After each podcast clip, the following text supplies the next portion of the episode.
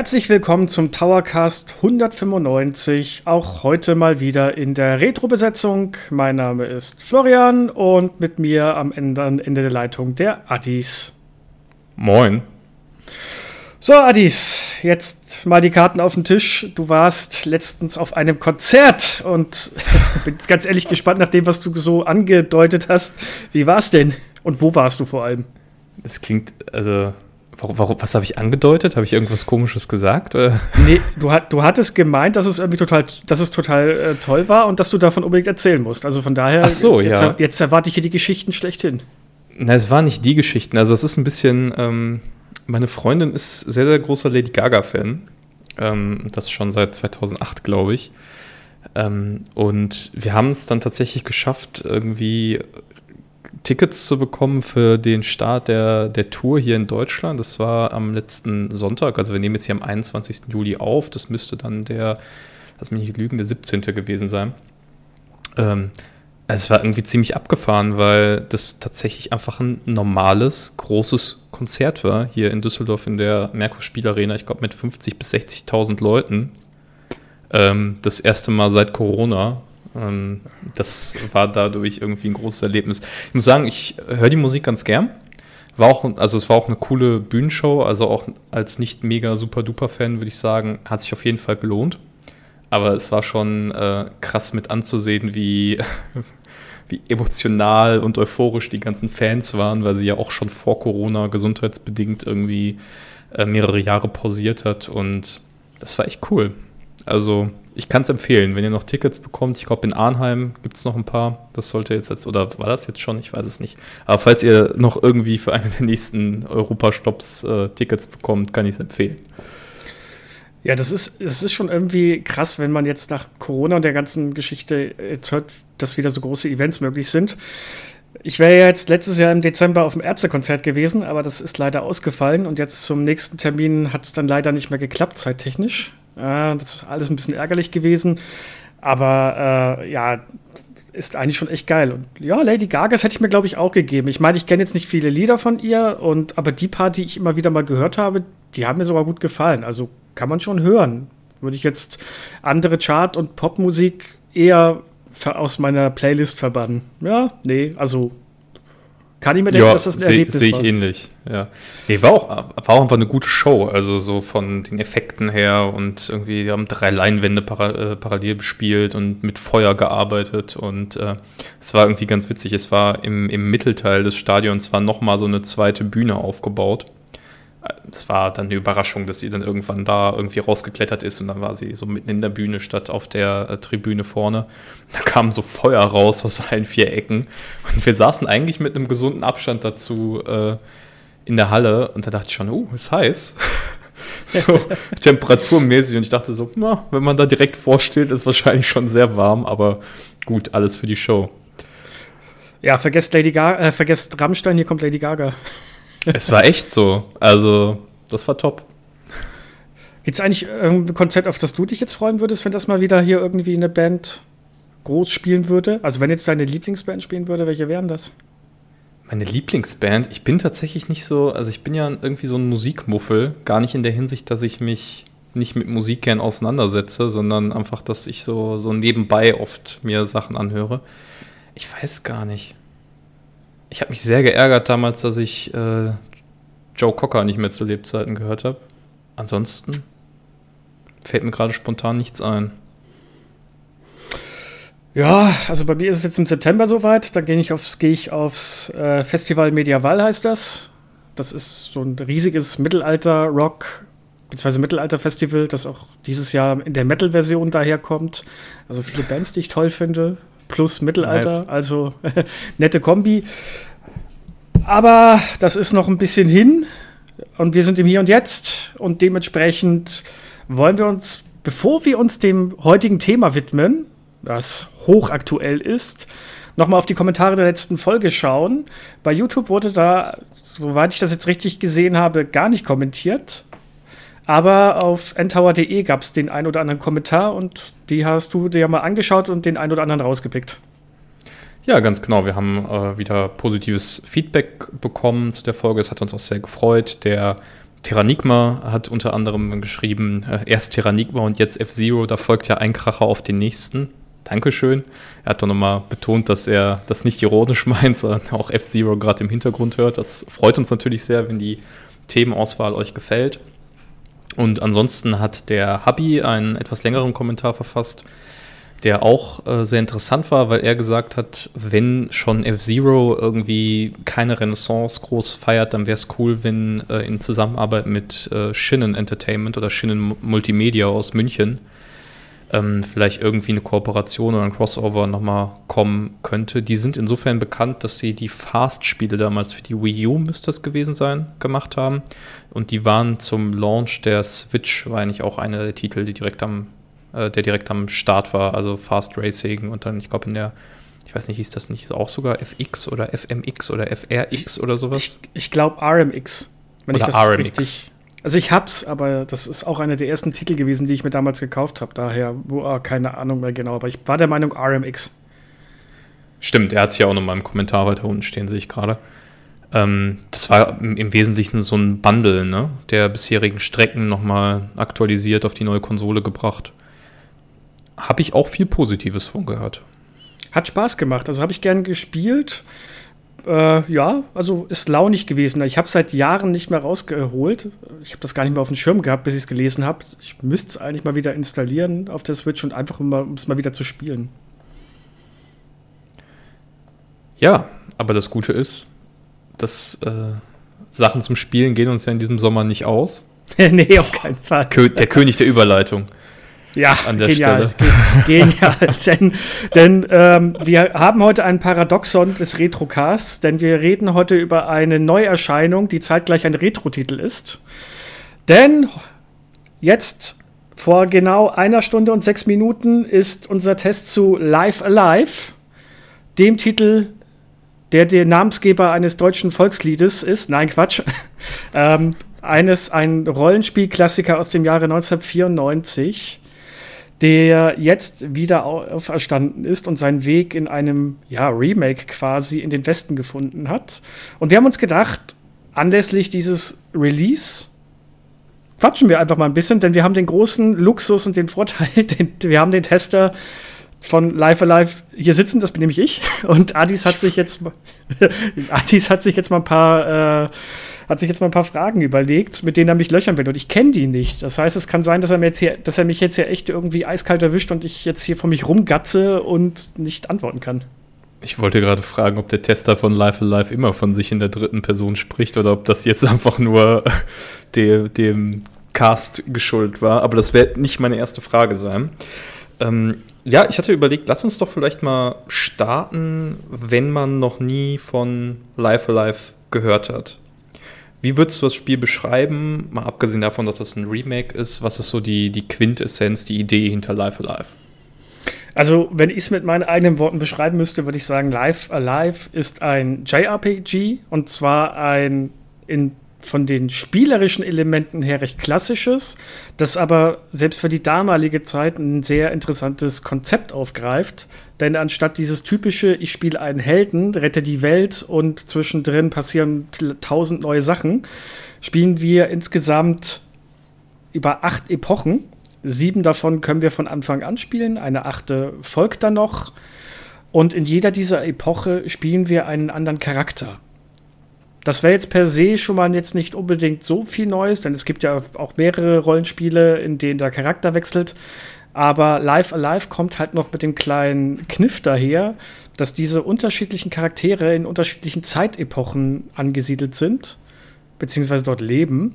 Und die Epochen sich auch spielerisch teilweise deutlich voneinander unterscheiden. Das heißt, wir haben hier ein Spiel mit mehreren kleinen Spielen drinne.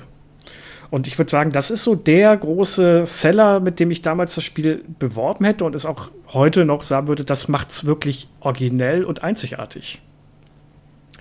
Es ist auch tatsächlich, soweit ich das überblicke, in Kapitel aufgeteilt. Ne? Also ich hatte mir jetzt die Demo-Version angesehen und das unterscheidet es ja auch von sowas wie Octopath Traveler. Das ist ja auch relativ bekannt. Das glaube ich 2018 müsste es gewesen sein, für die Switch erschienen ist ähm, wo du ja auch acht Charaktere hast, die auf eine Reise gehen oder mehrere Charaktere, die ihr eigenes Abenteuer erleben. Da ist es ja aber so, dass du mit jedem der, also ja einen Charakter auswählst und dann durch eine gemeinsame Spielwelt läufst. Und bei Life Alive ist es schon wirklich so, dass es erstmal für sich getrennt ist und du das auch einzeln anwählen kannst. Ja, ist richtig. Also es geht los von in der Prähistorik, also wirklich zu Zeiten der Höhlenmenschen und geht bis hin in die sogenannte ferne Zukunft, also Sci-Fi-mäßig da ist alles vertreten. Wobei man auch hier, man kann jede Epoche anwählen, wenn man möchte. Das läuft nicht chronologisch. Das heißt, du kannst von mir, du kannst von Anfang an mit der fernen Zukunft anfangen und die Prähistorik als letztes machen. Die sind auch erzählerisch nicht miteinander verknüpft, insofern, dass du äh, was verpasst, wenn du irgendwie mit dem, mit der letzten Epoche anfängst oder zwischendrin oder was auch immer. Also du bist hier auch nicht vorgegeben und kannst frei Schnauze auswählen, was du jetzt eigentlich genau spielen möchtest. Jetzt hast du ja schon gesagt, wir reden eigentlich über ein Spiel von 1994. Und äh, aber da es jetzt natürlich für moderne Plattformen kommt, ist es ein Remake in dem Fall tatsächlich. Also es wird ja auch als Remake beworben und wir können ja ein bisschen später noch über die Technik reden. Aber jetzt mal unabhängig von, von einem technischen Gerüst und weil das Original ja nur in Japan erschienen ist, gehe ich jetzt mal davon aus, dass du da selber noch keine Berührungspunkte mit hattest. Aber wie nah bleibt es nach deinem Eindruck bei so einem klassischen SNES-Spiel? Also wir haben ja jetzt auch Terranigma als großes Rollenspiel behandelt. Ähm, fühlt es sich wirklich so an wie ein, wie ein Spiel aus den 90er Jahren, wenn man es heute startet? Oder wurde da viel mit Komfortfunktionen gearbeitet, um das nochmal irgendwie umzudrehen? Nee, das spielt sich wirklich noch wie früher.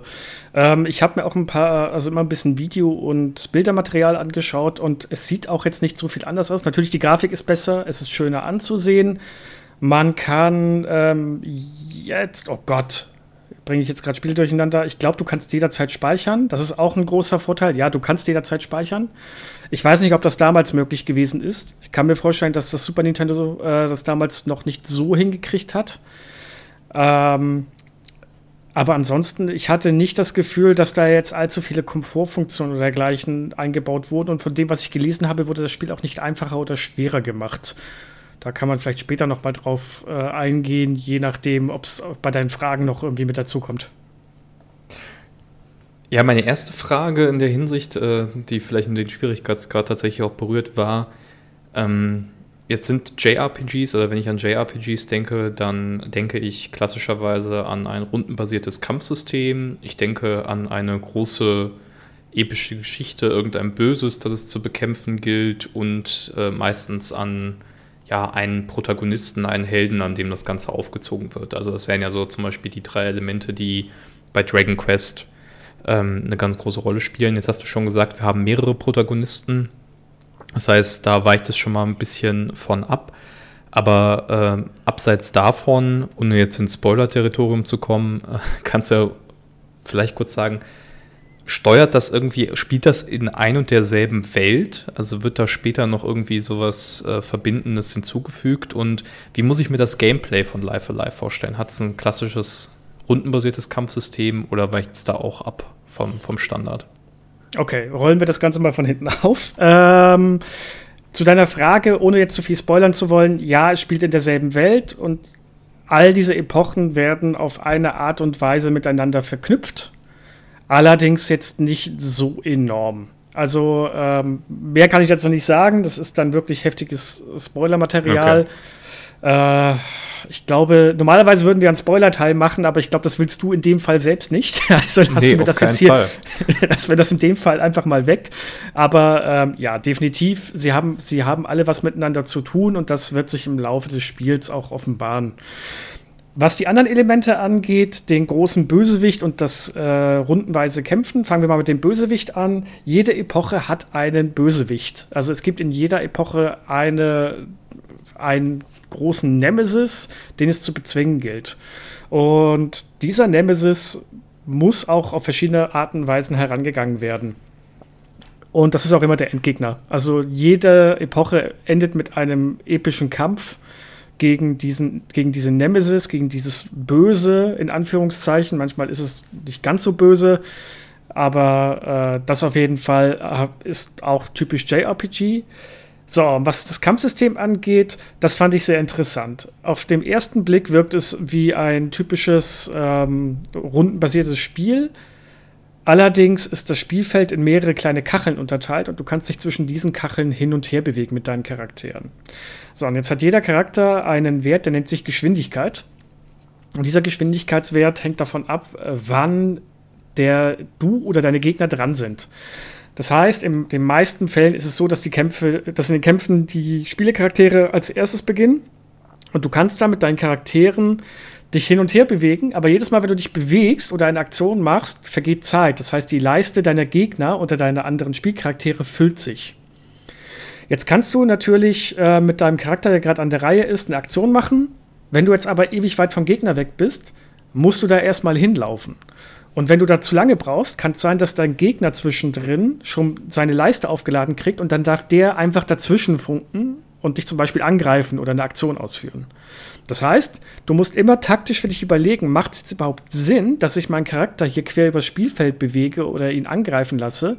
Oder lasse ich ihn passen, damit erstmal eine andere Spielfigur dran ist und die vielleicht zum Zug kommt. Oder man passt und lässt die Gegner rankommen. Denn die Gegner können auch, müssen auch eine gewisse Grunddistanz zu dir überbrücken, damit sie überhaupt angreifen können. Das heißt, es ist immer so ein gewisses Abwägen. Greife ich jetzt an, bewege ich mich, lasse ich den Gegner auf mich zukommen. Man darf es aber nicht falsch verstehen, das ist jetzt, das klingt jetzt wahrscheinlich taktischer und tiefgründiger als es ist. Und da merkt man auch, dass es noch wirklich nicht allzu groß überarbeitet wurde die Gegner verhalten sich relativ dämlich. Das heißt, die bewegen sich, wenn sie nicht direkt in deiner Nähe stehen, öfters mal hin und her und äh, kommen auch nicht so richtig auf dich zu. Das heißt, wenn man da ein bisschen den Kniff raus hat, kann man das schon gut abschätzen. Ähm, meine kurze Rückfrage mit Blick auf das Kampfsystem. Es gibt ja beim, ähm, bei, bei, einigen Rollenspielen, also bei Final Fantasy ist es ja relativ bekannt, bei äh, Final Fantasy VI hat das, glaube ich, angefangen und dann Final Fantasy VII, dieses Active Time Battle System, dass das klassisch rundenbasierte ja schon insofern auflöst, als dass es einen Zeitfaktor gibt und man, sobald man irgendwie wieder eine volle Leiste hat, sofort eine Aktion auslösen kann. Der Clou an der Sache ist allerdings, dass du ja tatsächlich dann eine gewisse Geschwindigkeit auch abrufen musst, weil die Gegner dann sonst auch öfter angreifen können, bis du deine Aktion durchführst. Ähm, ich hatte jetzt den Eindruck beim Spielen der Demo. Ich habe mich jetzt, äh, ich habe es jetzt geschafft, nur, äh, ich habe es nur geschafft, das Imperial China Kapitel im Vorfeld zu spielen des Podcasts. Ähm, da wirkt es aber tatsächlich so, dass es zwar eine Echtzeitkomponente hat, dadurch, dass man selber die Bewegung ausführt, aber es ist schon fix, wann die Gegner wieder drankommen, oder? Also wenn ja. ich mich drei Felder bewege, ist es egal, wie lange ich dafür brauche oder wie lange ich überlege. Genau, also es geht kein Timer im Hintergrund wie bei den Final Fantasy Spielen. Ähm, du kannst dich, du kannst, sobald du stehst, bleibt die Zeit quasi stehen. Das heißt, du kannst in aller Ruhe mhm. überlegen, was mache ich jetzt als nächstes. Und das macht auch manchmal relativ viel Sinn. Denn wenn es mal zum Angriff kommt, dann stehen dir verschiedene Aktionen zur Verfügung. Ähm, in den seltensten Fällen ist das nämlich Magie. Denn jeder Charakter hat Spezialfertigkeiten und diese Fertigkeiten sind in unterschiedliche Bereiche unterteilt. Die werden mit verschiedenen Symbolen dargestellt. Manche sind zum Beispiel Angriffe, die ähm, aus der Luft gemacht werden. Andere sind wiederum Flächenangriffe und so weiter. Es gibt immer ein bestimmtes Symbol dafür, für diese Art von Angriff. Und es wird ja auch angezeigt, ob dein Gegner äh, eine gewisse Schwäche gegen bestimmte Angriffe hat. Das heißt, du musst es auch gar nicht groß rausfinden. Das Spiel sagt dir das ganz offen. Und du musst dann immer überlegen, kann ich jetzt gerade zum Beispiel eine Attacke anwenden um entsprechend zuzuschlagen oder anzugreifen. Und das ist halt auch ganz gut, dass du dafür auch die Zeit hast, denn ich glaube, wenn das mit, noch mit einer Echtzeitkomponente wäre, dann würde das ziemlich hektisch werden, denn in den schlimmsten, also was heißt schlimmsten, aber in den extremsten Kämpfen kann es sein, dass du bis zu zehn Gegner gleichzeitig auf dem Spielfeld hast. Und ich glaube, wenn dann so eine Zeitkomponente mit drin wäre, dann wäre das nur noch stressig. Ja. Ähm, Jetzt hast du ja schon gesagt, dass diese verschiedenen Epochen ähm, ja auch zeitlich verschiedene Stränge abdecken. Und da frage ich mich jetzt, da fragt man sich vielleicht auch, wenn man sich damit beschäftigt, ja, Moment mal. Also im kaiserlichen China, da kämpfen sie ähm, mit Kung Fu, dann gibt es äh, Martial Arts in der Gegenwart, glaube ich, das ist noch relativ zeitgemäß. Dann gibt es Revolverhelden im Western, äh, es gibt so ein relativ klassisches Fantasy-Ding, es gibt äh, Science Fiction theoretisch müsste es ja dann auch ganz viele Kampfstile geben und die Charaktere müssten sich ziemlich viel voneinander unterscheiden, wenn sie irgendwie auf dem Schlachtfeld stehen. Hast du das gespürt beim Spielen, dass du sagst, das Gameplay ist jetzt ganz anders geworden, dadurch, dass ich in der Zukunft bin? Oder wie spielt sich das ab? Nee, eigentlich gar nicht.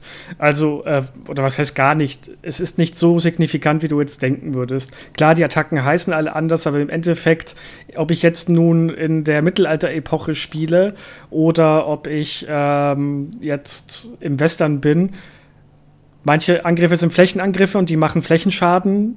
Manche Angriffe machen Elementarschaden und manche gehen durch Gegner hindurch. Das unterscheidet sich jetzt nur im Namen her. Mhm. Und von die, manche Helden können halt mehr ähm, Fertigkeiten ausführen als andere. Also, aber die, das Grundprinzip, die Grundbausteine des Gameplays bleiben immer die gleichen. Das ist jetzt nicht negativ gemeint, denn die einzelnen Attacken spielen sich trotzdem, also alleine von der Reichweite und in welchem Bereich du sie ausführen kannst, unterscheiden die sich schon voneinander. Aber es ist jetzt nicht so, dass sich jede Epoche komplett signifikant anders spielt. Das heißt, ich bin eigentlich jedes Mal ohne Probleme innerhalb von ein, zwei Minuten ins, ins, Kamp ins Kämpfen reingekommen und damit hat sich das dann eigentlich schon erledigt und ich konnte problemlos die Kämpfe bestreiten. Und wie gestaltet sich das abseits ähm, der, der Kämpfe? Also ich kann jetzt wieder, äh, im, im imperialen China ist es ja so, dass man in die Rolle eines alternden Kung-Fu-Meisters schlüpft, der quasi Nachwuchs oder einen, einen Nachfolger sucht, um, um dieses Dorf zu beschützen. Ähm, da hat man sich offensichtlich von ein paar Filmen inspirieren lassen an der Stelle. Ähm, und wie ich das auch bei den anderen Kapiteln, die schon öffentlich zugänglich sind, mit diesem Shinobi-Kapitel, wo man ein, eine Burg infiltrieren muss. Also theoretisch gibt es ja auch abseits der Kämpfe viele Dinge, die die Kapitel voneinander unterscheiden müssten. Ähm, ist da vielleicht ein bisschen mehr Varianz als jetzt im grundlegenden Kampfsystem gegeben? Ja, definitiv. Also man muss auch sagen, also man muss so sehen, das Grundsystem mit diesen Kämpfen ist der Hauptteil des Spiels. Es gibt nur zwei Szenarien, in denen man das wirklich ein bisschen ausblenden kann. Die ferne Zukunft. Da muss man so gut wie gar nicht kämpfen. Das ist eher mhm. so ein Survival-Spiel, wo man im Laufe des ähm, Ganzen fliehen muss und die richtigen Entscheidungen treffen muss und auch mal schneller reagieren muss. Da kämpft man eigentlich nur ein einziges Mal. Da spielt man dieses kleine Ei, oder? Äh, was ja, so diesen, aussieht wie so ein Roboter. Ja, der Roboter, der im Deutschen Würfel genannt wird und im Englischen Cube. Nette Anspielung auf Stanley Kubrick äh, von Odyssee im Weltraum. Ah, okay. Genau, das ist, der, das ist das einzige Szenario, wo du so gut wie gar nicht kämpfst. Und das Shinobi-Szenario, das du schon erwähnt hast, wo man eine Burg infiltrieren muss, da kannst du es dir aussuchen, ob du es ähm, möglichst oder größtenteils gewaltlos oder mit Stealth, du kannst nämlich auf Knopfdruck, kannst du dich tarnen und dann ähm, sehen dich Gegner nicht und du kannst an ihnen vorbeischleichen, wobei das mehr schlecht als recht funktioniert. Also es funktioniert, aber da kommt wieder die künstliche Intelligenz zum Zuge, die halt echt ein bisschen dämlich ist und sich sehr leicht austricksen lässt. Da musst du theoretisch nicht kämpfen, auch kaum kämpfen. Das Problem hier wiederum ist aber, ähm, damit macht man sich das Spiel künstlich relativ schwer. Ich habe es probiert, ich habe den kompletten Schleichpart nicht geschafft. Ich habe dann irgendwann angefangen, mich wirklich knallhart durch diese Burg durchzumetzeln und habe alles mitgenommen, was ging. Frau, Kind, Händler, nichts war mehr sicher vor mir. nee, Kinder nicht. Kinder kannst du nicht umbringen. Aber Konkubin. Aber ist auch ein Nintendo-Spiel irgendwie. Richtig, ne? richtig. Aber zu meiner Verteidigung, die Konkubinen und Händlerinnen, die dort sind, die haben das Faustdick hinter den Ohren, die können ziemlich hart zuschlagen. Ähm, das sind so die beiden großen Ausnahmen. Ansonsten ist der, sind die Kampfelemente doch relativ prominent.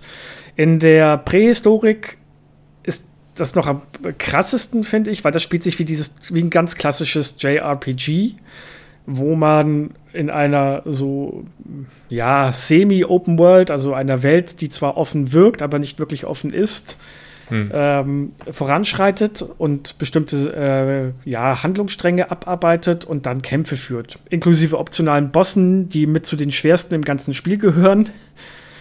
Und der Kniff daran ist eigentlich mehr, dass in der ähm, Prähistorie zum Beispiel nicht gesprochen wird. Da wird nur mit Piktogrammen und Lauten und sonst was ähm, gearbeitet. Und auch die Angriffe zum Beispiel, die heißen entsprechend Bum Bum Peng Schlag war das eine, glaube ich. Oder einer ist übelriechender Furz. Mhm. Auf, also auf dem Niveau bewegen wir uns da. Und mein persönliches, ja. Wobei ich sagen muss, das fand ich schon bei, äh, bei der Kampagne, die ich gespielt habe, geil, dass diese ganzen Kung-Fu-Namen ja unfassbar klischeehaft sind. Ja, aber wirklich, also, da, da, da packen so, sie alles so aus. nach dem Motto, äh, das, die, die Eleganz des Eichhörnchens oder ähm, Tango mit dem mit dem teuflischen Tiger oder also jetzt nicht, ja. das ist nicht wortwörtlich, aber so vom Niveau her ist das ungefähr der Sprach. Also vielleicht war Claude Mäuse irgendwie jetzt an der Übersetzung nochmal beteiligt. Nee, ich glaube nicht, dafür ist das zu originell gewesen. der, der Gott sei Dank nicht. Nee, aber es ist also wirklich mein persönliches Highlight ist in der Prähistorie, da ähm, holst du dir irgendwann eine Steinzeitdame dazu, die du rettest und die hat einen ähm, ein Heilgesang und äh, der geht so von wegen blä, blä, blä. Also wirklich in dieser Tonart und dann heilt sie dich, weil sie dich ah. gesund gesungen hat. Wunderschön. Also ich musste das, als ich dann mal abends im Bett gespielt habe, vom Schlafengehen musste ich den Ton ausschalten, beziehungsweise Mikro, äh, Kopfhörer reintun, weil meine Frau irgendwann fast ausgerastet ist bei, bei, bei den Geräuschen. Ich kann es aber verstehen. Äh, weil das einem mit der Zeit echt ein bisschen auf die Nerven geht, aber ich, ich fand es schön trashig. Jetzt hilf mir mal kurz auf die Sprünge. Du musst doch dann, wenn, wenn diese Kapitel, die sieben ähm, Einzelepochen für sich stehen, dann musst du doch theoretisch hinter oder nach jedem Kapitel auch einen kompletten Reset erfahren, oder? Also du nimmst keine Items mit in die nächste Epoche, du nimmst keine Erfahrung mit in die nächste Epoche, das ist alles für sich genommen. Ja, alles. Also dein Charakterstatus speichert sich von der jeweiligen Epoche. Du kannst die auch jederzeit wieder spielen und vor dem letzten Kampf starten. Das ist in manchen Epochen ganz gut, damit man noch mal irgendwie äh, Nebenquests, die man vielleicht übersehen hat, machen kann und sich ähm, den Charakter vielleicht noch mal leveln kann. Das wird später nicht unwichtig, okay. ohne, ohne jetzt groß weiter drauf einzugehen, aber die Möglichkeit hat man. Da haben die Entwickler schon mitgedacht. Aber ansonsten ist es jedes Mal ein Punkt Null. Du nimmst keinen Fortschritt mit, du musst jedes Mal von Anfang an anfangen und ja, aber das ist auch nicht schlimm. Also ich hatte niemals das Gefühl, dieses, oh Gott, jetzt muss ich wieder bei Level ähm, 1 anfangen. Beziehungsweise bei manchen Charakteren fängt man auch mit einem höheren Level an. Also bei dem Kung Fu Meister war es ja irgendwie so, der fängt schon mit Level 9 an. Ja, und ich, wenn ich das richtig gesehen habe, sammelt er auch gar keine Erfahrungspunkte mehr, ne? Weil der nee, ja so nee, der kann, der kann schon alles. Aber ich finde, Kung Fu Meister ist ein gutes Stichwort. Ich habe ja jetzt einen sehr viel kleineren Einblick als du.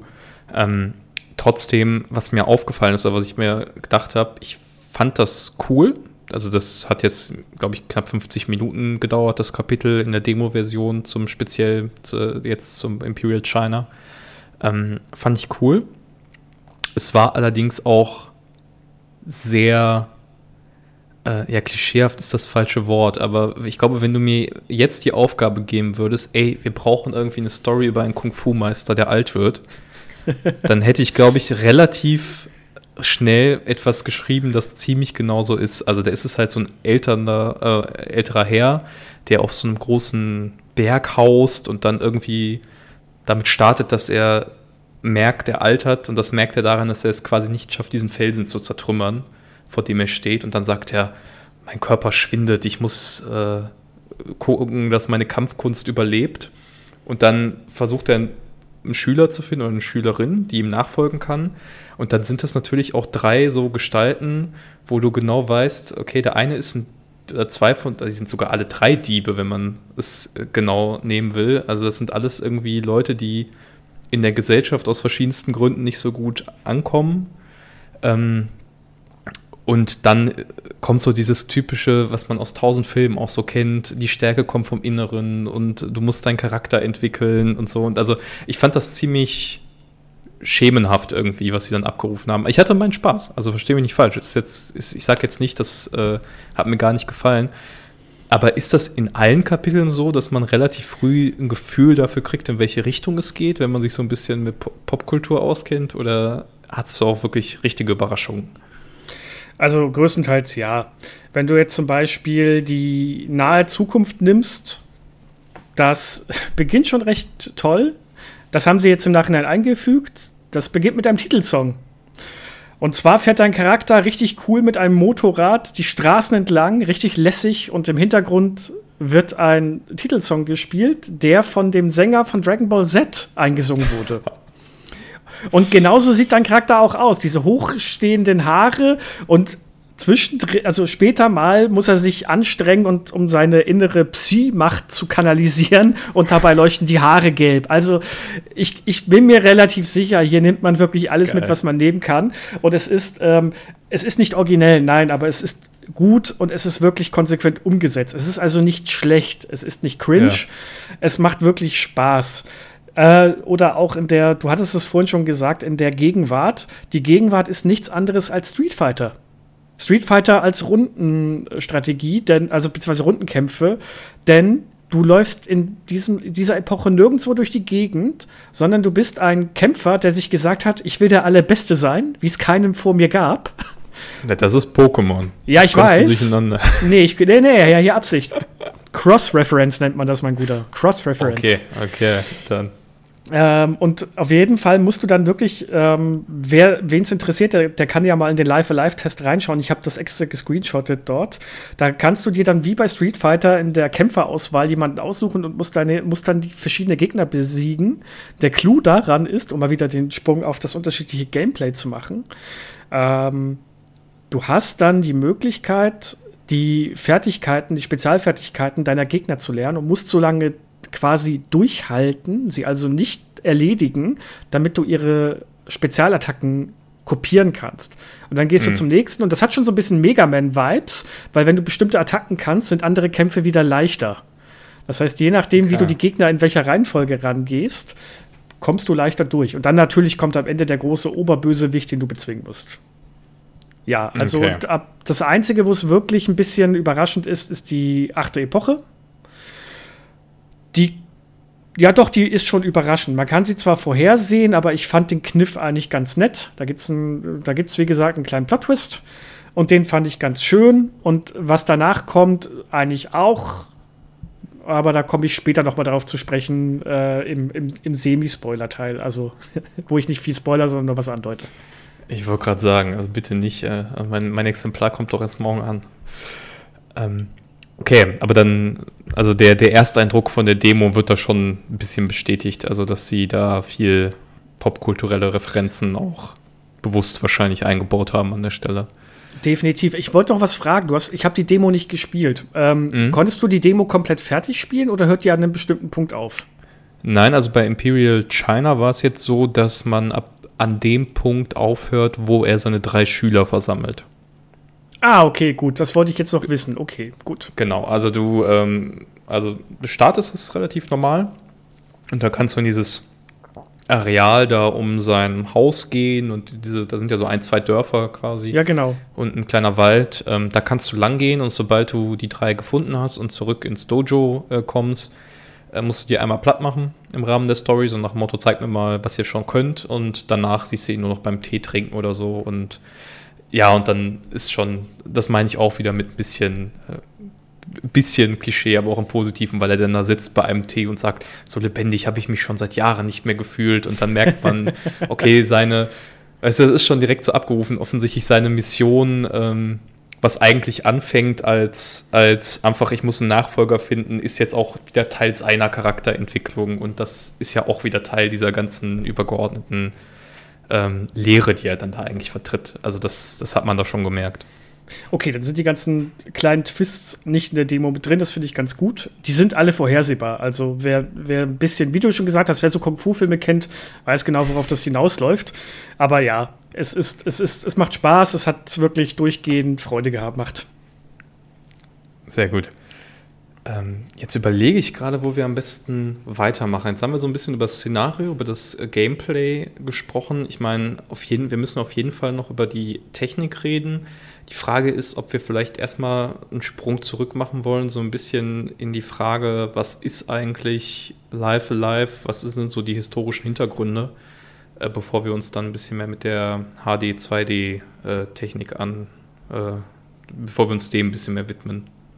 Können wir gerne machen. Ich müsste noch, äh, eine Sache würde ich dann gerne tatsächlich noch sagen, das ist so spielerisch. Ähm, das ist so ein bisschen der einzige Negativpunkt, den ich mit dem Spiel habe. Ich hatte es im Test auch schon geschrieben. Ähm, das ist das Problem, was dieses Spiel hat, was aber irgendwie jedes Square-Spiel auch früher teilweise schon hatte und auch in jüngster Zeit, zum Beispiel Octopath Traveler oder Voice of Cards. Mm. Es ist vergleichsweise einfach und auch die Bosskämpfe sind, wenn man ein bisschen sich vorbereitet, nicht schwer. Wenn man dann aber erstmal im Endteil des Spiels ist, zieht der Schwierigkeitsgrad enorm an, vor allem beim finalen Bosskampf.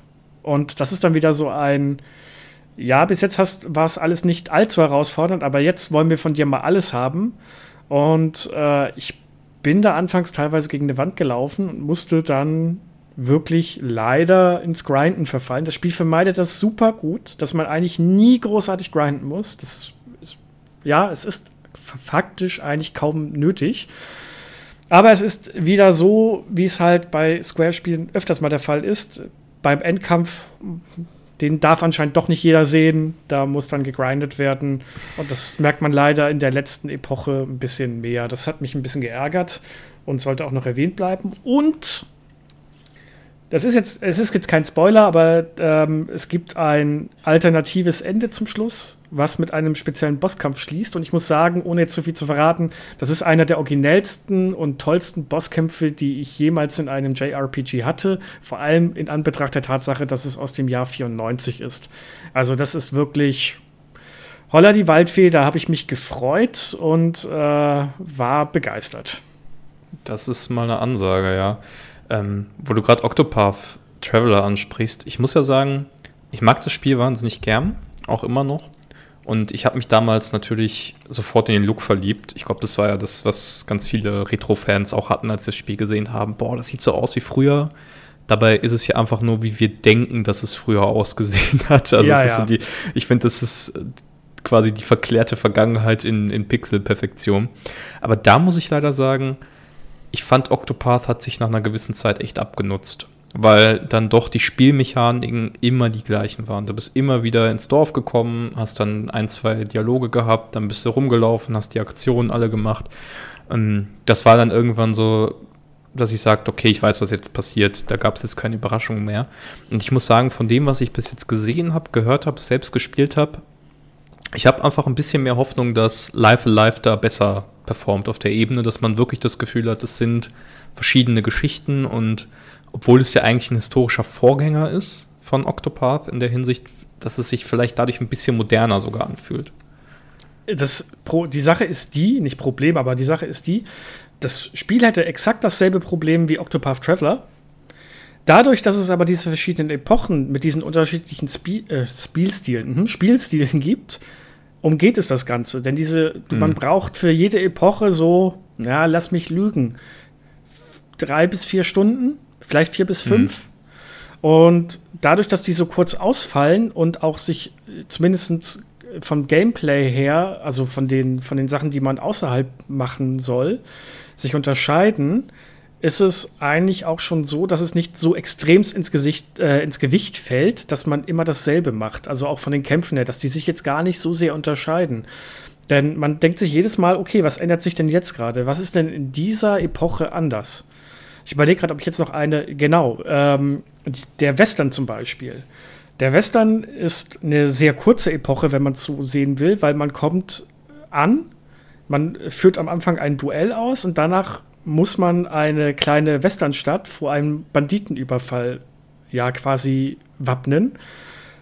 Und das geht dann schon mehr in Richtung Management-System, denn dann muss man die Dorfbewohner aufteilen, nachdem man das Dorf einmal äh, inspiziert hat, und ihnen Aufgaben zuteilen, wo sie welche Falle platzieren. Und währenddessen tickt im Hintergrund immer eine Uhr, die sich mit jedem Schritt, den man macht, immer weiter voranschreitet. Und wenn die Uhr eine gewisse Zeit äh, oder eine gewisse Anzahl geschlagen hat, dann kommen die Banditen. Und bis dahin muss man halt die Fallen aufgestellt haben. Und je nachdem, wie erfolgreich man war, ist der Endkampf nachher leichter oder schwerer. Und das mhm. lockert das Ganze halt so enorm auf, dass man die repetitiven Kampfsysteme eigentlich schon ganz gut verzeihen kann. Hast du eigentlich eine Lieblingsepoche? Das wäre ja vielleicht auch eine Frage, die man beantworten sollte, wenn man über Life Alive redet. Ja, ich habe die. Meine Lieblingsepoche ist der Western. Also, das hat mir am meisten okay. Spaß gemacht, auch von den Charakteren. Dicht gefolgt von. Ah, jetzt auf Platz 2 müssten sich jetzt die Prähistorie und die ferne Zukunft ähm, hier äh, einen Kampf liefern. Am wenigsten mochte ich die achte Epoche und dicht gefolgt von der Shinobi-Epoche. Also die fand ich beide am schwächsten. Was nicht heißt, okay. dass sie schlecht sind, aber fand ich jetzt nicht so herausragend. Okay, ja, dann bin ich mal gespannt, was. Äh, das könnt ihr ja gerne in die Kommentare schreiben, wenn ihr dann den Podcast hört und schon reingespielt habt. Ähm, welche Epoche hat euch am besten gefallen? Was begeistert euch sehr an dem Titel? Ähm, ja, dann würde ich sagen, bevor wir über die Technik reden, dann ein bisschen zur, zur Entwicklungsgeschichte nochmal. Life Alive, eigentlich ein Rollenspiel von 1994, damals von Squaresoft, wenn ich es richtig im Kopf habe. Richtig, ja. Also noch ähm, die, die Final Fantasy-Macher vor dem Zusammenschluss mit äh, Enix und Dragon Quest. Ähm, ja, du hast dich da ja noch ein bisschen mit beschäftigt näher, auch in Vorbereitung auf heute. Was, was macht die Entwicklungsgeschichte des Spiels so besonders? Was waren da die leitenden Ideen? Also entwickelt wurde das Ganze von der sogenannten Development Division 5 von Square und das sind auch die Schöpfer der Final Fantasy Serie. Die Arbeiten haben im Dezember 93 begangen und, äh, begonnen und das Spiel erschien dann schon im September 1994. Das heißt, das Spiel ist kein ganzes Jahr in Entwicklung gewesen. Das ist unter heutigen Maßstäben unvorstellbar. Und mhm. damals haben sie in der kurzen Zeit ein komplettes äh, Rollenspiel mit acht verschiedenen Epochen aus dem Boden gestampft. Also ich finde ich schon relativ beeindruckend. Der Director war Takashi Tokita, der für, als Designer für Final Fantasy IV gearbeitet hat. Und dessen Ziel war es, ein Rollenspiel zu kreieren, in dem die Spieler mehrere für sich alleinstehende Abenteuer erleben können. Das heißt, das, was, was das Spiel ja eigentlich wirklich ausmacht, das hat man auch schon gemerkt. Das war auch im Fokus. Es sollte wirklich etwas sein, wo man sagen kann, ich möchte jetzt erst das spielen und das ist ein völlig voneinander losgelöstes ähm, Erlebnis. Klar, das verbindet sich auf eine Art und Weise, aber jetzt nicht so extrem. Und Tokita wollte einige Standards der damaligen Zeit aufweichen. Also er wollte die Hitpoints der Figur nicht über den Köpfen erscheinen lassen. Das hat es im Endeffekt dann nicht geschafft, weil man sieht die Lebensanzeige, also nicht jetzt nicht als Zahl oder dergleichen über den Köpfen, aber als Balken. Sein Wunsch war es damals eigentlich gewesen, dass man anhand von den Trefferreaktionen ähm, erkennt, wie es am Charakter geht, also ob der verletzt ist oder nicht. Muss ich ganz ehrlich sagen, davon habe ich jetzt in, selbst in dem Remake nicht wirklich viel gemerkt. Und was auch das Besondere ist, und äh, das hat jeder, der die Demo gespielt, bestimmt auch schon mitbekommen, wenn man eine Epoche anfängt, dann steht erstmal, welcher Designer bzw. welcher Künstler für dieses Kapitel verantwortlich war. Denn das gab insgesamt sieben Künstler, die mit ins Entwicklerteam übernommen wurden und ihren eigenen Stil mit einbringen konnten. Da, als kleine Anekdote hatte ich da mir rausgesucht, ähm, der, es war damals Usus, dass weibliche Charaktere in JRPGs erstmal ziemlich große Brüste haben und auch am besten möglichst äh, leicht bekleidet rumlaufen das Klischee halt hauptsächlich, damit die männliche Spielerschaft was zu gucken hat. Aber äh, jetzt in Bezug auf diese Kung-Fu-Meister-Epoche äh, sollte die Schülerin, die man kriegen kann, ja eben keine großen Brüste haben, sondern eher flachbrüstig sein und eher buschikos wirken, weil sie eine Banditin ist, die auch entsprechend äh, praktisch gekleidet ist und nicht freizügig durch, die, durch den Dschungel rennt. Und was man noch sagen kann, und das merkt man immer, immer wieder, die Szenarien sind von unterschiedlichen Filmen, Mangas und Spielen inspiriert. Also die ferne Zukunft hatte ich schon gesagt, von 2001 Odyssee im Weltraum, von Stanley, Stanley Kubrick oder auch meiner Meinung nach von Alien. Also das merkt man mhm. ganz, ganz hart. Die, ähm, das Western-Szenario ist von den typischen Spaghetti-Western aus äh, den Italiano-Western inspiriert, merkt man auch. Und die nahe Zukunft, hatte ich auch schon gesagt, hat den Dragon Ball Z Sänger, der das ein, der, der, nicht nur das Titellied singt, sondern der Charakter, der Hauptcharakter wirkt auch tatsächlich so ein bisschen wie in so einem Goku-Verschnitt. Und so unterscheiden sich die ganzen Epochen auch visuell voneinander. Und das war damals halt schon, ja, relativ großes Ding. Jetzt haben wir heute schon äh, auf unserer Seite gelesen, ähm, da kam heute ein Newsbeitrag, das Spiel sollte ja eigentlich weltweit ursprünglich veröffentlicht werden, aber daraus wurde im Endeffekt nichts, denn es hat sich in Japan leider nicht so gut verkauft. Warum? Das habe ich jetzt zumindest in meiner Recherche nichts gefunden. Aber das hat dann dafür gesorgt, dass es seinen Weg in den Westen niemals gefunden wurde, was ich sehr schade finde. Ja. Ja, man muss sagen, es weicht halt von, von vielen Dingen ab. Ne? Auch das Szenario, das ja sehr einzigartig ist und wie ich finde, sehr ansprechend und cool, eben weil es was anderes ist, äh, muss man sagen, ist natürlich auch ein bisschen nischig. Also auch sowas wie in eher, ähm, dass man sowas sagt wie, ey, wir machen jetzt kaiserliches Japan als einen Austragungsort, da geht es vor allem um Kung-Fu-Künste. Äh, Kann sein, dass das in Kombination mit dem ja eher eigenwilligen Titel, muss man sagen, Alive Alive, ähm, ich meine, das ergibt Sinn, weil es ja diese verschiedenen Leben darstellt in den verschiedenen Epochen. Ja, aber da ähm, muss ich ähm, jetzt mal kurz, da muss ich jetzt mal kurz fragen, ich, weil das, das wurde heute auch in dem, unter meinem Test gefragt.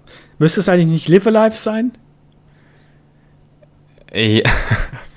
Ich glaube, die Kollegen von Nintendo Live hatten eine eigene Umfrage zu dem Thema, wie sprecht ihr Live Alive aus? Ähm, also das ist, ich, ich nenne es Live Alive, weil es halt eben von Nintendo offiziell so angekündigt wurde während der Nintendo Direct, aber ja, eigentlich, ja, Live Alive. Aber es, es ist ja auch falsch geschrieben. Es müsste ja wirklich, müsste es nicht Live Alive, also eins mit V und eins mit F geschrieben sein? Ja, genau, das müsste es eigentlich sein, wenn es richtiges Englisch sein sollte. Aber wahrscheinlich hat man sich hier der Symmetrie, also dieses A ist ja auch ein bisschen wie so ein Spiegel fast gedacht. Also ja. wirkt zumindest für mich so im Design. Wahrscheinlich haben sie es der Symmetrie wegen ähm, behalten. Aber hey, das zieht sich ja durch bei den äh, HD2D-Spielen. Octopath Traveler ist ja auch falsch geschrieben. Weil das Traveler hat ja nur ein L. Das, weil sie ja quasi die, ähm, das ist ja, wie heißt das, wenn die einzelnen Buchstaben der Anagramm. Leute Genau, also sie haben quasi von jedem Charakter den Namen genommen und dadurch das Traveler zusammengesetzt. Das war ja auch ein Arbeitstitel. Ähm, dann hat sich eben der falsche Name dadurch gesetzt. Das, jetzt eröffnen sich mir gerade völlig neue Welten, das wusste ich nicht. Tja, das ist, Wieder, äh, siehst du, du hast, ich, wir haben einen Bildungsauftrag. Bild, Bildungspodcast, Endtowercast. So sieht's aus. Ja, aber das, äh, also das mit den verschiedenen Stilen, das habe ich von allem, was ich bis jetzt gesehen habe, auch gemerkt, dass sich das unterscheidet. Und ähm, ja, gut, es ist natürlich auch mal positiv, dass sich das dann zum Beispiel darin ausdrückt, dass so Manga-Klischees oder Anime-Klischees dann bei weiblichen Figuren nicht bedient werden. Das ist ja durchaus erfreulich. Ich musste gerade an diese unsägliche Diskussion bei den, bei den Sony-Spielen gab es das ja bei äh, Horizon Forbidden West und davor bei The Last of Us Part 2, wo irgendwelche Internet-Idioten sich dann geäußert haben, ja, so sehen Frauen doch gar nicht aus. Und dann mhm. fand, ich so einen fand ich einen Kommentar dazu so toll, wo sie dann, ich glaube, das war dann so ein hochauflösendes Foto von Aloy. Und da hat man halt gesehen, dass sie so im Gesicht so, so, so leichte Fusselbehaarung quasi hat, weil das Licht sie so angeschienen hat. Und irgend so ein Hater hat da was drunter geschrieben und der beste Kommentar war dazu nur, Junge, du hast gerade original bewiesen, dass du nie eine Frau von Namen gesehen hast. das fand ich eigentlich ein aber sehr wirklich. treffenden Kommentar. Wo einfach dachte, ja, also nee, das, insofern das, sehr, sehr positiv. Das fand ich auch echt gut. Das hat mir sehr gut gefallen, vor allem auch in, die, äh, in dem Kontext von diesem Kung-Fu-Szenario. Es hat auch einfach keinen anderen Sinn gemacht. Äh, man muss sagen, das haben sie bei der Prähistorie wieder über Bord geworfen, weil die Dame, die du da aufsammelst, die ist großbrüstig und äh, ist natürlich Höhlenmenschen haben sich damals natürlich so angezogen. Das geht natürlich nicht anders. Ist klar. ist klar. Also, Aber gut, dann ja. muss man sich jetzt raussuchen, wer der progressive Künstler oder die progressive Künstlerin in äh, der Imperial China Epoche ist und das lobend hervorheben. Richtig.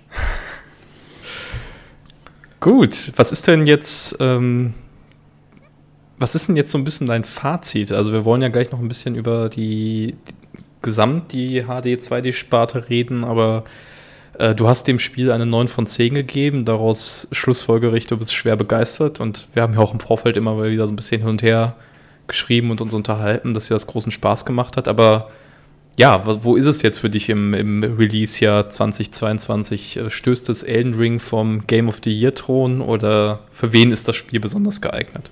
Da ich bei Elden Ring immer noch nicht das verdammte Elden Beast besiegt habe, stößt Elden Ring locker runter. Ich will dieses Spiel nie wieder spielen. So. ähm, nee, ich muss sagen, äh, wo du die neuen ansprichst, das war eine heikle Geschichte.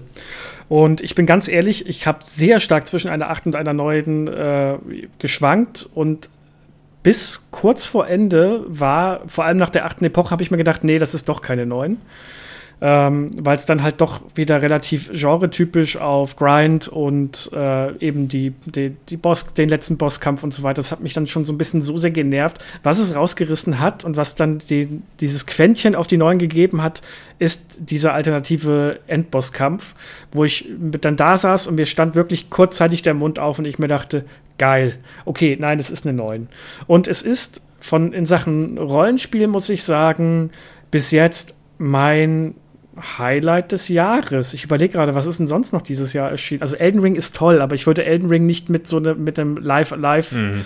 vergleichen, weil Elden Ring ist für mich Tortur und Selbstkastei, aber es ist herausfordernd und Elden äh, Elden Ring mh. Live Alive ist wirklich ein originelles, sehr schönes Konzept, das auch abwechslungsreich daherkommt und mir wirklich viele spaßige Stunden gebracht hat. Ich habe es ja wirklich schnell durchgespielt und ich habe eigentlich gedacht, okay, ich erwarte nicht viel, vor allem nachdem ich ja Voice of Cards äh, den letzten Square-Titel getestet habe und danach ja so wirklich gar nicht davon begeistert war.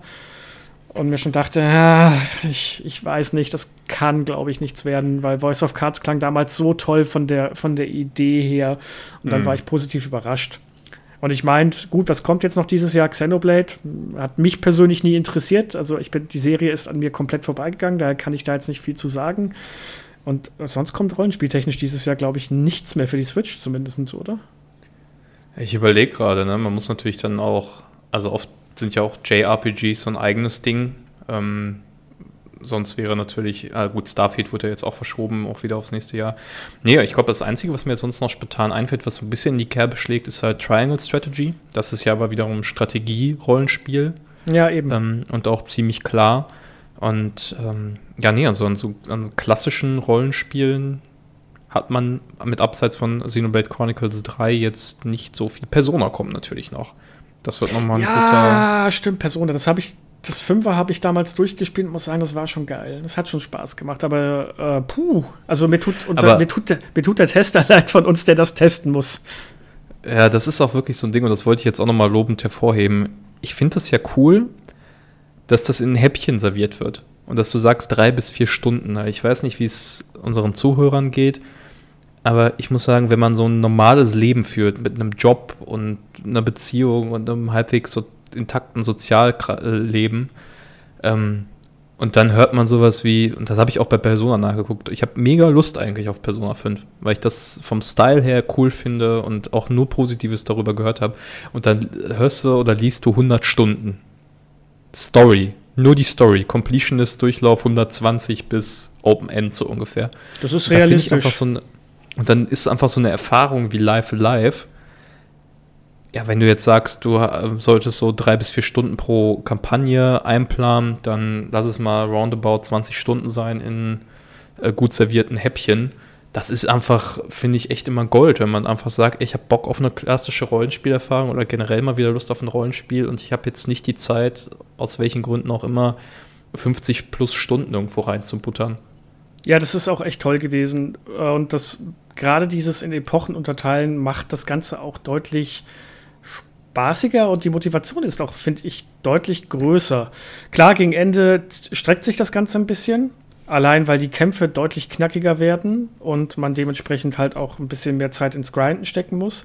Aber jetzt auch nicht so exorbitant viel. Also es ist, es ist alles, also mit den 20 Stunden, die du gerade gesagt hast, kommst du gut hin. So, ich würde sagen, 25 Stunden ungefähr. Mhm. Wenn du die optionalen Bosse und alles machen möchtest und wirklich deine Charaktere bis zum letzten hochleveln möchtest, dann kommst du vielleicht auf 30. Aber mehr auch nicht. Und das ist, wie ich finde, eine echt tolle ähm, ja, Zeit, die man braucht für ein Spiel. Weil mir geht es ja genauso. Ich habe ja auch einen Job nebenbei und ähm, für so ein Monster wie Persona 5 Royal hätte ich jetzt heute auch keine Zeit mehr. Ich habe das habe das letztes Jahr bei, bei Tales of Arise gedacht. Das durfte ich ja damals testen. Ich hatte wahnsinnig viel Spaß mit. Ähm, aber das ist halt auch, ne, nur für die Story auch wieder 50 Stunden. Und ich weiß noch ganz genau, dass ich habe dem Spiel auch eine sehr gute 9 von 10 gegeben. Würde ich auch heute noch machen, weil es ganz viele Sachen toll macht und, und echt spaßig ist in den Kämpfen. Aber ich dachte auch am Ende so, du bist jetzt kurz davor, Spiel, dass du, ähm, wie sagt der Engländer, äh, you, you, overstay your welcome oder so. Ja. Also du bist gerade kurz davor, zu lange jetzt irgendwie in meinem Leben zu bleiben. Und ich finde, das ist echt eine große Kunst und auch etwas, wo, das man immer positiv hervorheben sollte, wenn Spiele respektvoll mit der Lebenszeit der Konsumenten umgehen, weil es ja einfach nicht mehr so ist heutzutage, dass du einen Mangel an Spielen hast. Also ich weiß, dass als ich ein Kind war, da wollte ich nie das Spiel aufhören. Ich hatte ja immer nur eins in allen paar Monaten, wenn man mal sein Taschengeld gespart hatte. Und ja. heute denkst du dir einfach, ey, der Backlog, der, der Pile of Shame und diese ganzen Sachen, die auf dich einprasseln, da lobe ich mir mal Life Alive. Ja, nee, also allgemein, ich finde es auch schön, dass der Trend mittlerweile Richtung, auch wieder ein bisschen mehr Richtung kürzer ist, auch nicht unbedingt schlechter geht. Da spiele ich jetzt zum Beispiel gerade Stray. Das ist ein richtig schönes Spiel. Fünf bis sechs Stunden. Bin kurz vor Ende. Finde ich schön, kann man an ein, zwei Tagen durchspielen. Ist herzerwärmend, war toll. Okay, gut. Kommen wir ähm, zum Technikteil, oder? Ja, gerne. Ähm, ja. Jetzt habe ich gerade einen Hänger. Moment. So, also, sollen wir sonst da, damit anfangen, was überhaupt dieses HD 2D ist? Ja, ja, fang mal bitte an. Ich habe gerade hab einen Hirnfurz. Alles gut. Äh, das soll vorkommen. Also, wenn ich das richtig verstehe, ist das ein, ähm, ja, ein, ein, Begriff, den Square sich ja hat auch patentieren lassen mittlerweile und deswegen verbindet man diese HD 2D-Spiele vor allem mit Square Enix. Und die Idee dahinter ist, ähm, dass du, wie Octopath Traveler es vorgemacht hast, eine Figur, eine Pixelfigur nimmst und sie in ein 3D-Setting setzt. Ich glaube, die Grundidee, die sie beschrieben haben, war mal, wir wollten eine alternativen, einen alternativen Verlauf der Gaming-Geschichte zeigen, bei dem die Pixel nicht durch die Polygone ersetzt wurden, sondern sich weiterentwickelt haben. Und was sie da eben draus gemacht haben, ist, diese 2D-Figuren zu nehmen und sie in so 3D, das sieht schon fast so aus wie ein Panorama eigentlich. Also zumindest bei Octopath Traveler fand ich das ganz stark, dass du die in so ein Panorama setzt, wie so eine Miniaturstadt und dann die 2D-Figuren, die Pixel-Figuren da durchlaufen. Ich glaube, das beschreibt auch die Grundidee von, von diesem äh, Life Alive Remake jetzt ganz gut, oder? Ja, ja, ja, definitiv. Was, was ich dahingehend echt toll finde, und ähm, da muss ich auch wieder ganz ähm, uneigennützig auf meinen ähm, Test verweisen. Da habe ich nämlich auch einen Screenshot von einer Szene gebracht, die in der Westernstadt spielt. Und dort hast, hat man zum Beispiel eine Kamerafahrt, die durch die Straßen der Westernstadt geht. Und das kommt öfters in dem Spiel vor, dass tatsächlich mit dieser Engine, mit dieser 2D-HD-Engine, einige Kamerafahrten und Shots gemacht werden, die wirklich gut aussehen, die quasi auch aus so einem Film kommen könnten. Und in dem Fall mit der Westernstadt ist es auch so wirklich wie aus einem alten Italiano-Western. Also mhm. das äh, nutzen sie dafür auch echt gut. Ja, und ähm, ja, das ist jetzt ein Spiel, den, äh, ein Stil, ein Spiel, ein Stil, den Square Enix insgesamt jetzt zum dritten Mal verwendet. Also wir hatten Octopath Traveler, das war der Erstling, dann Triangle Strategy, das kam jetzt Anfang des Jahres raus, das durfte ich testen, ähm, hat mir auch sehr großen Spaß gemacht. Ähm, das war, wie wir schon erwähnt haben, halt ein Strategie-RPG. Da war die Besonderheit, das hatte ich auch mal, oder hatten wir auch eine News zu auf ntv.de, dass sie da gesagt haben, ein Problem, was sie hatten, war, dass du bei einem Strategie-RPG ja das Geschehen immer aus allen Blickwinkeln sehen können musst. Das war, war wohl eine große Herausforderung, weil bei Octopath das relativ statisch war, die Welt. Ähm, und jetzt bei Life Alive hatte ich wieder das Gefühl, das ist nochmal eine Weiterentwicklung, weil die Areale nicht mehr so Schachbrettmäßig sind, sondern sich halt vor allem am oder sehr nah am Original orientieren und dadurch zu dem, von dem, was ich gesehen habe, auch ein bisschen mehr Offenheit äh, zugestehen als jetzt bei den anderen beiden Spielen. Ja, auf jeden Fall. Und es gibt auch immer wieder ähm, ja, Objekte, die im Vordergrund stehen, die so ein bisschen 3D-mäßig äh, auf den Spieler, ja, sich in den, äh, quasi aus dem Bildschirm rausbewegen. Also es sieht schon alles echt schön aus. Ich habe auch ein Gefühl, das Gefühl, dass ähm, im Vergleich zu Octopath Traveler das Ganze noch ein bisschen aufgehübscht wurde. Und dieses 2D HD ist ja auch wirklich eine super Möglichkeit, dieses alte Spielgefühl wieder aufleben zu lassen. Denn ich hatte wirklich das Gefühl, okay, ich spiele jetzt hier einen alten Super Nintendo-Teil, aber er sieht echt hübsch aus und er profitiert mhm. auch so ein bisschen von diesen Engine-Vorteilen. Das heißt, das Ganze läuft auch relativ flüssig. Also ich hatte keine Framerate-Einbrüche oder dergleichen. Das war insofern, finde ich, das eine echt ideale Sache. Ja, also ich habe, ähm, ja, ich, ich finde auch diese Art von Spiel passt einfach perfekt auf die Switch. Also ich habe es jetzt auch im Handheld-Modus gespielt, die Demo, und das sieht schon auch echt fantastisch aus. Und das ist für mich auch einfach der Beweis, dass man auch auf der Nintendo Switch auch im Jahr 2022 mit den Hardware-Limitationen tolle Spiele machen kann, wenn man sich einfach für den richtigen Stil entscheidet. Und ich habe auch das Gefühl, dass dieser HD-2D-Stil da eine sehr, sehr gute Richtung ist. Und ich bin wirklich gespannt. Square Enix hat ja auch schon mehr oder weniger angekündigt, dass da noch mehr, ähm, mehr in Arbeit ist, dass sie auch mehr Sachen sich noch anschauen wollen. Dragon Quest 3 wurde ja schon bestätigt für ein HD 2D Remake und ja, ich hoffe, da kommt noch ein bisschen was nach. Ja, da können wir jetzt schon mal, jetzt gucken wir mal wieder in die Zukunft für unsere Aufnahmen und während ihr es hört, ist wahrscheinlich schon auf ntower.de eine, die Umfrage der Woche von einem sogenannten Adi Selimi erstellt worden, der auch fragt, was für 2D HD Remakes ihr euch wünschen würdet. Und da kann ich dir den Ball gleich mal zuwerfen. Was würdest du dir denn wünschen? Welche Titel sollten denn als 2D HD Remake äh, umgesetzt werden und warum ist die Antwort definitiv Terranigma? Ich wollte jetzt erstmal diesen Gag bringen. Welche Titel sollten umgesetzt werden? Ja. Also macht alles einfach. Ähm, ihr werdet dann, ja, ich gehe jetzt mal davon aus, dass die Folge abends veröffentlicht wird. Ansonsten ist es ein kleiner Vorgriff auf das Tagesprogramm. Also ich hatte in der äh, Liste unter anderem äh, Chrono äh, Trigger, Final Fantasy VI, äh, Tactics Ogre, Final Fantasy Tactics, A Secret of Mana, das ja leider ein sehr schlechtes Remake spendiert bekommen hat vor einigen Jahren. Das sieht mhm. ja nach so einem Handyspielchen aus. Ähm, ja, Terranigma natürlich. Also wenn es mir, ist jetzt echt die Frage, wenn ich es mir wirklich, wirklich wünschen würde von diesen ganzen Spielen, dann ähm, würde ich mir Chrono Trigger wünschen wenn ich mir nur eins wünschen dürfte. Nicht, weil ich Terranigma nicht wahnsinnig gern habe. Ähm, das habe ich ja auch im Podcast deutlich gesagt. Aber Terranigma ist, wenn man die Möglichkeit hat, wie ich, ähm, das Spiel tatsächlich noch auf originale Hardware zu spielen, vergleichsweise gut zugänglich und ich finde es auch sehr, sehr gut gealtert immer noch. Yes, äh, und Chrono Trigger ist einfach so selten zu bekommen in einem physischen Zustand irgendwie. Das sind echt exorbitante Preise, die da abgerufen werden. Ähm, da würde ich mich einfach über ein schönes Remake für die Nintendo Switch auf Modul im Nintendo eShop nochmal freuen, dass das einfach so richtig in der Breite nochmal veröffentlicht wird. Deswegen wird mein, würde mein Pick, glaube ich, wenn ich mir nur eins aussuchen dürfte, darauf fallen. Aber ich will sie alle. Also ich will Terranigma und ich will äh, alles drum dran. Ja, da bin ich jetzt wieder so ein bisschen im Vor also da muss ich wieder sagen, PC-Spieler sind da ein bisschen im Vorteil, denn ähm, äh, für den PC gibt es auf Steam ein ähm, Chrono Trigger Re na, Remake nicht, eine Chrono Trigger-Version, die man auf dem PC spielen kann. Die war früher zum Release eine, ja, nee, Frechheit trifft es eigentlich ganz gut, die war mega mies umgesetzt. Dann hat sich Square rangesetzt und mittlerweile ist das ein echt schöner Port für den PC, den man super spielen mhm. kann. Deswegen äh, würde ich jetzt nicht ähm, Chrono Trigger sagen.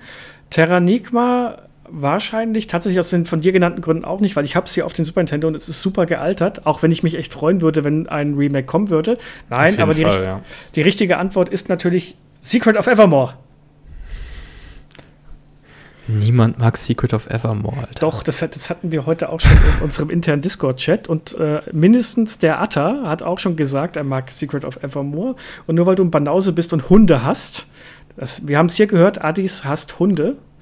Also ähm, also, deswegen, nur deswegen hier dem Spiel kein Remake äh, gönnen zu wollen, das war super. Also erstmal, ich liebe Hunde. Das ist jetzt mal der erste Punkt.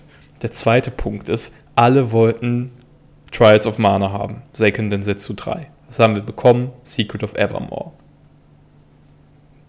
Ja, ist, Nein. doch ein, gut, ist doch ein guter Einfach, Ersatz. das ist doch kein guter Ersatz. oh. Ja, gut, ist vielleicht, träumst du nachts, wollte ich jetzt Gut, mal. ist vielleicht kein guter Ersatz, aber das Spiel war super. Hast, du, du hast es ja nicht mal gespielt. Ja, nee, weil ich keine Hunde, äh, weil ich, weil ich kein Spiel spiele, wo ich mit Knochen auf irgendwas aus dem Labor einschlagen will. Das war so, das ist auch, guck mal, das ist dasselbe wie hier. Man geht durch diverse Epochen und am Ende ist man im Weltraum auf einer Raumstation und schießt mit einer Bazooka auf Gegner. Das ist doch, also hier, bitte, das ist ein Hammer-Spiel. Stimmt, deswegen hat sich äh, Square Enix auch gedacht, ey, wir machen dieses aufwendige 3D-Remake zu Secret of Evermore. also, also ich sag immer noch, das ist eines der unterschätzten Klassiker und wir werden bestimmt irgendwann mal eine Podcast-Folge dazu machen. Das, oh Gott. Ich, ich werde dich dazu zwingen, dass du das spielst. Ich musste ja auch Contra spielen. Ja, gut, das ist fair. Stimmt, das ist dann die Retoure für Contra. Ähm, nee, aber ich finde, also es ist ja generell einfach cool. Ähm, ich bin ja selber auch Sammler von, von Super Nintendo-Spielen unter anderem. Und so gern ich das Hobby auch habe, es ist halt wirklich schon so, es ist, wird auch immer schwerer zugänglich ab einem bestimmten Level von Spiel. Also Stichwort Secret, äh, okay, Secret of Mana das, und Secret of Evermore, das geht noch, aber äh, Chrono Trigger ist halt wirklich echt extrem teuer, weil man es nur als US-Import bekommt. Und auch die, ähm, es gab ja eine neue Auflage für den 3DS. Diese ist mittlerweile aber auch ziemlich teuer geworden, wenn ich das richtig im Kopf habe. Ja, die, also, ja die, ist, die kriegst du auch fast nirgendwo und wenn dann nur zu Rentenpreisen, ja. Genau, das wäre einfach cool. Und ja, ansonsten äh, würden wir uns freuen. Schreibt es gerne auch in die Kommentare hier zur Folge. Was würdet ihr euch als HD 2D Remake wünschen? Äh, nehmt an unserer Umfrage teil. Und ich glaube, dann haben wir Live Alive sehr ausgiebig und äh, mit, mit einer entsprechend positiven Haltung gewürdigt. Ja, und jetzt können wir etwas machen, das werden wir wahrscheinlich nie wieder machen können. Wir können eine Live-Reaction, die jetzt erst drei Tage später erscheint, machen, denn ich habe jetzt hier gerade den Live-Alive-Test offen und es haben sich tatsächlich schon diverse Kommentare reinguckt. Ich scroll den jetzt gerade mal eben durch, ob da was ist, was man so richtig erwähnen kann. Also erstmal positives Feedback. Was viele jetzt hier gerade schreiben, leider hat Xenoblade 3 Vorrang, schreibt Parodien. Dann, ja, Frog24 sagt auch Xenoblade 3 und Fire Emblem Warriors. Xenoblade 3 wird echt oft, bei vielen Vorrang, lese ich hier gerade. Das ist ja, das ist natürlich, ja, es ist natürlich eine der Marken, die auch in den letzten Jahren sehr beliebt geworden sind. Ich habe auch gar nichts gegen Xenoblade. Äh, ganz im Gegenteil, ich freue mich auch auf den dritten Teil. Ähm, ich muss sagen, ich finde es echt schade, dass durch diesen, durch diesen diese Verschiebung im Release-Kalender von Nintendo, sie haben das ja vorgezogen, habe ich das Gefühl, dass Live Alive so ein bisschen untergeht gerade.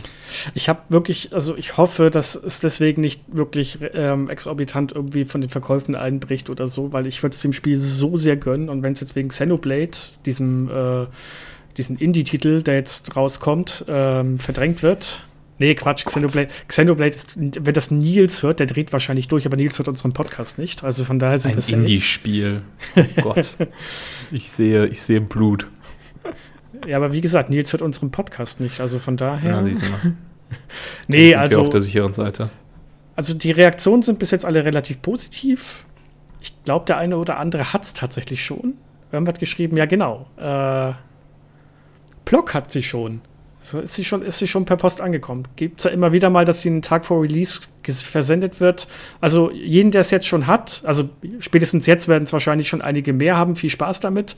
Ihr habt einen guten Kauf getätigt. Also das. Äh, das kann ich nur empfehlen. Jeder, der sich unschlüssig ist, wenn ihr die Spiele mögt, die wir bis jetzt besprochen haben, oder beziehungsweise die guten alten Trademark Super Nintendo-Spiele, die Klassiker, dann könnt ihr bedenkenlos zugreifen. Das ist echt ein tolles Spiel und ähm, es hat wirklich viel Spaß gemacht. Ich hatte beim Testen eine Menge Freude und ja, ich denke, in so einem paar Monaten werde ich es vielleicht noch mal auspacken. Das ist immer so die Krux, wenn man ein Spiel getestet hat. Man versucht das dann innerhalb kürzester Zeit durchzupowern und spielt nichts anderes mehr, dass man dann erstmal die Nase voll davon hat. Aber ich werde es nicht zum letzten Mal rausgeholt haben. Das ist doch Gut. ein schönes Schlusswort. Ja, ne? Dann ähm, kommen wir zur obligatorischen Verabschiedung. Vielen, vielen Dank, dass ihr zugehört habt. Ähm, Wir freuen uns immer über Kommentare äh, beim YouTube, unter dem YouTube-Video oder unter dem jeweiligen Beitrag von Endtower. Wir freuen uns auch über die wohlverdiente 5-Sterne-Bewertung oder auch eine 4-Sterne- oder 3-Sterne-Bewertung. Über alle anderen Bewertungen reden wir jetzt mal nicht. Ähm, würden wir uns mega freuen. Abonniert uns bei iTunes, bei Spotify, bei Amazon Music, bei Deezer beim Doom-Kühlschrank, ach, bei wem auch immer. Macht, äh, erzählt euren Freunden davon, äh, sagt jedem, dass es uns gibt. Und Adis, es war mir eine große Freude, wie eh und je. Vielen Dank. Kann ich so zurückgeben. Und ja, auch von meiner Seite. Macht's gut und bis zum nächsten Mal. Tschüss.